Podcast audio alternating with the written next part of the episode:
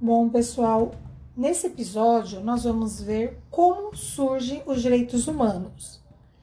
Então, podemos fazer uma primeira incursão na Revolução Americana, em que a Carta Bill of Rights, ou Declaração dos Direitos dos Cidadãos dos Estados Unidos, assegura certos direitos aos nascidos no país.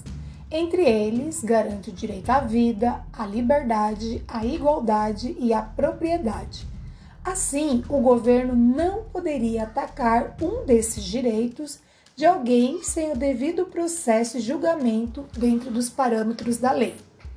Na mesma época em que essa emenda americana foi oficialmente aceita, estourou a Revolução Francesa, em 1789 e foi redigida a Declaração dos Direitos do Homem e do Cidadão, de cunho liberal e baseada nos ideais iluministas que pregava a igualdade, a liberdade e a fraternidade.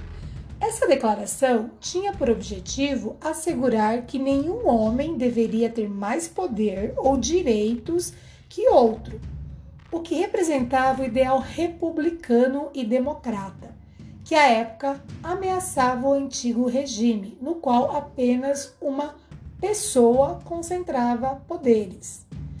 Nesse primeiro momento, tanto a Declaração Americana quanto a Francesa não asseguravam direitos amplos a todos os membros da raça humana, pois no período mulheres ainda não possuíam todos os seus direitos civis garantidos e ainda havia escravidão. Somente em 1948 foi publicada a Carta Oficial contendo a Declaração Universal dos Direitos Humanos, a qual asseguraria para todos e todas os direitos básicos. A história desse documento acompanha a história do início da Organização das Nações Unidas, ONU, que iniciou suas atividades em fevereiro de 1945. O que se queria naquele ano era evitar novas tragédias, como as ocorridas durante a Segunda Guerra Mundial.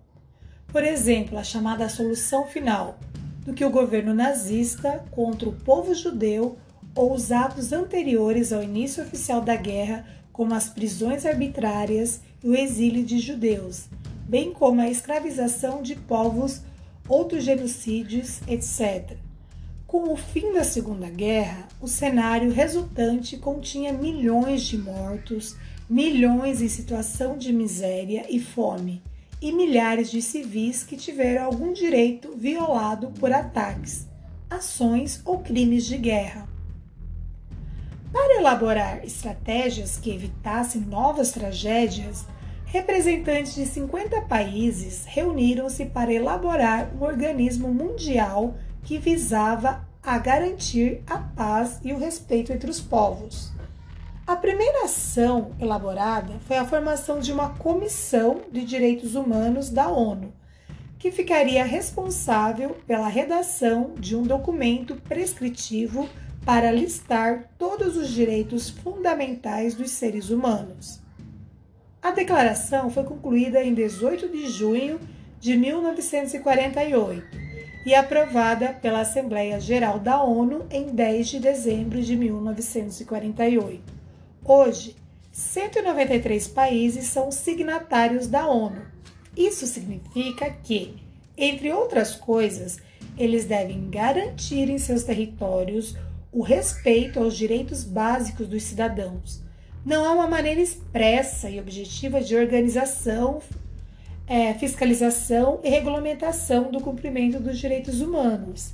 Mas as legislações da maioria dos países ocidentais democráticos, bem como seus sistemas judiciários, recorrem aos artigos expressos na Declaração Universal dos Direitos Humanos para formularem seus textos legais e aplicarem as decisões e medidas jurídicas. Além de ter redigido o documento central que trata dos direitos humanos no mundo, a ONU tem a tarefa de garantir a aplicação de tais direitos. Porém, a organização não pode atuar como uma fiscal ou central reguladora ordenando ações dentro dos países e dos governos. O que a ONU pode fazer é, no máximo, recomendações para que os países signatários sigam os preceitos estabelecidos no documento. Além de recomendações, são comuns ações estratégicas envolvendo os países signatários para pressionar governos para que respeitem os direitos humanos dentro de seus territórios, como embargos econômicos, cortes de relações comerciais, restrições em zonas de livre comércio e restrições ou cortes de relações exteriores.